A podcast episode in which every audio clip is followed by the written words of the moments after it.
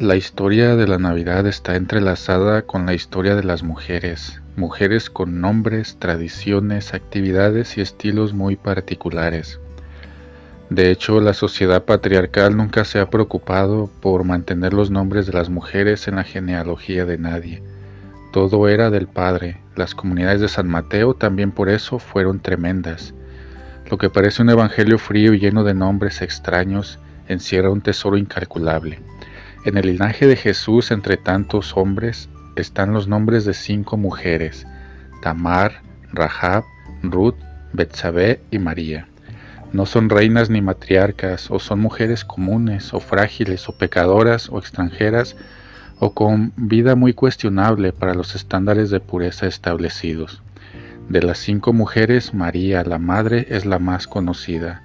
Por su parte, Tamar, que podemos leer en Génesis 38 del 1 al 30, era una viuda cananea que se vistió de prostituta para obligar a Judá a ser fiel a la ley de Dios y a darle un hijo y descendencia.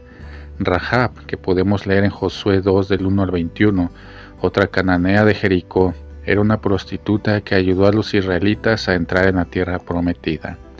Ruth, que podemos leer en Ruth 1, 16 al 18, era una moabita, eligió quedarse junto a Noemi y se unió al pueblo de Dios para, como Tamar, pasar la noche con vos, para que observara la ley y garantizara un hijo y su futuro.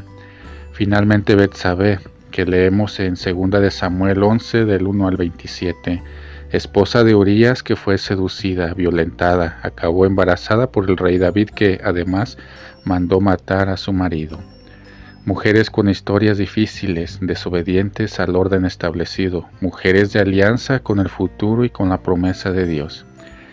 El adviento es tiempo de oración con la mujer, con el embarazo de la esperanza, con la lucha siempre exigente por días mejores y mayores derechos.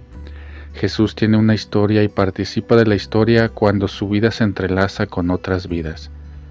La historia de Jesús recuerda que la vida es un don, es una gracia que está en nuestras manos como un vaso de barro construido de antemano y continuado después. No hay Navidad sin mujeres.